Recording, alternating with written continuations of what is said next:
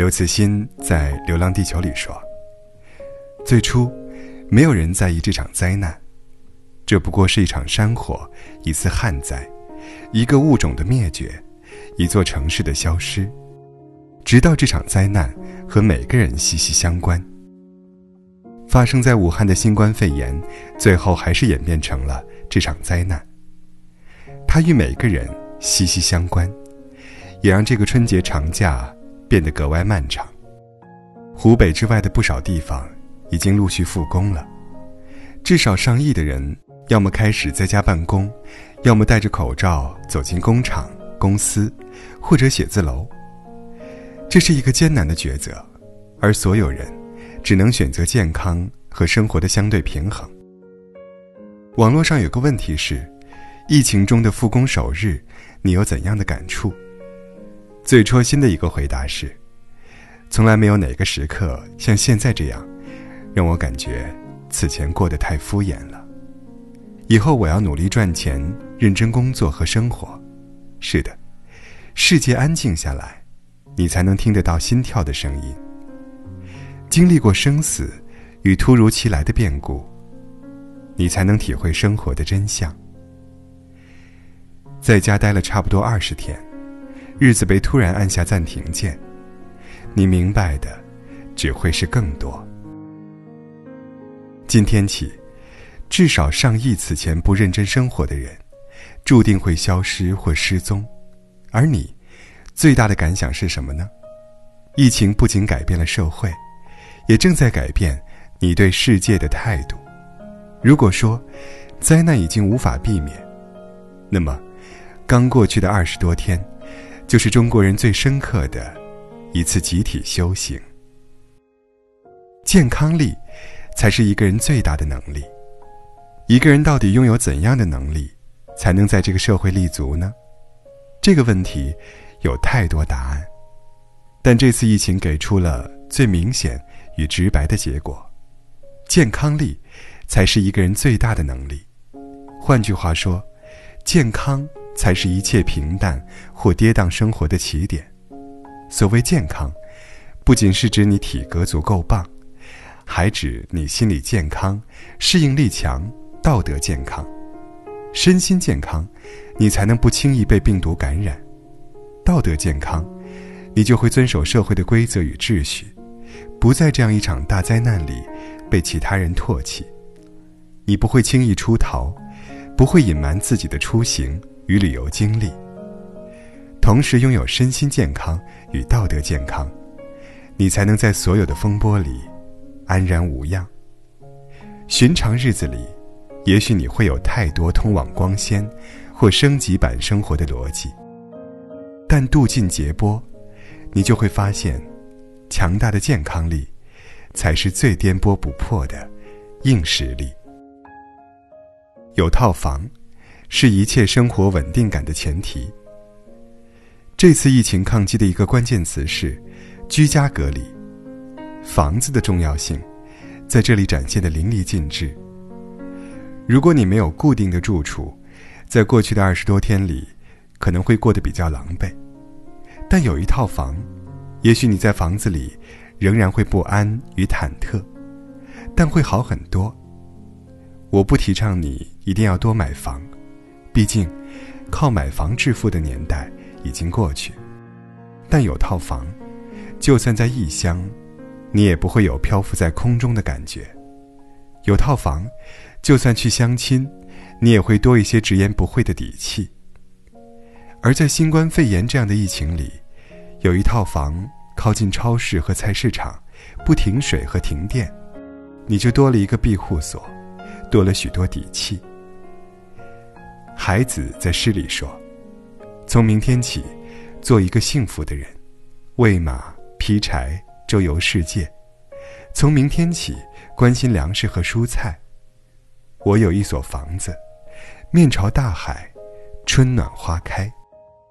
有套房，可能还是无法喂马、劈柴，但至少你不会寻无可遁。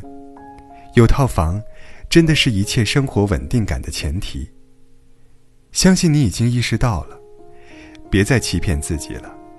如果手头有钱，就赶紧考虑买套房吧。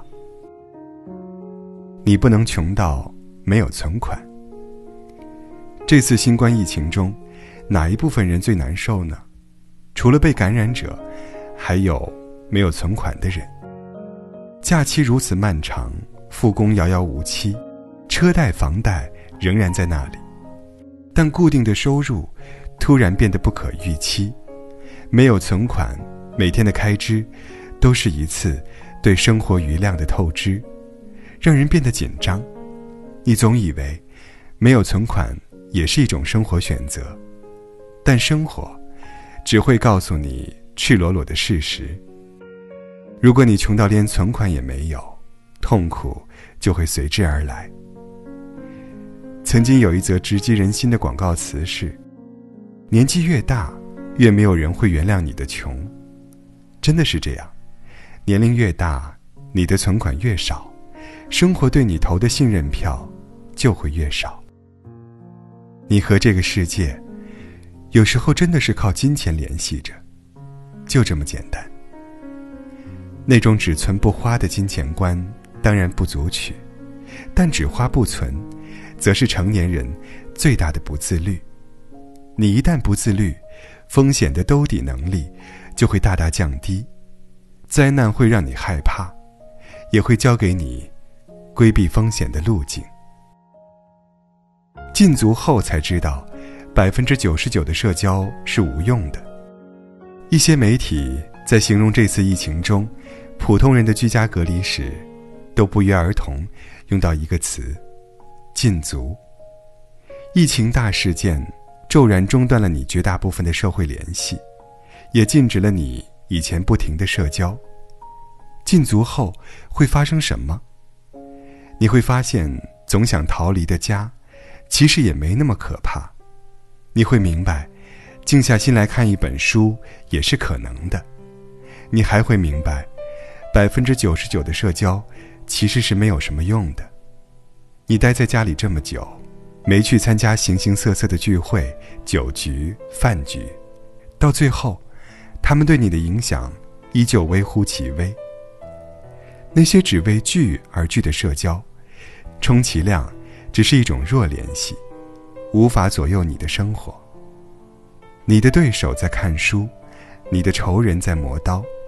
你的闺蜜在减肥，你却把时间浪费在一场又一场的饭局中，这种生活不值得过。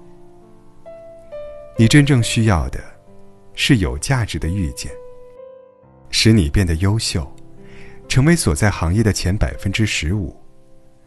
你若强大，人脉自来。我已经明白了这条道理，你呢？一辈子太长，要和有趣的人在一起。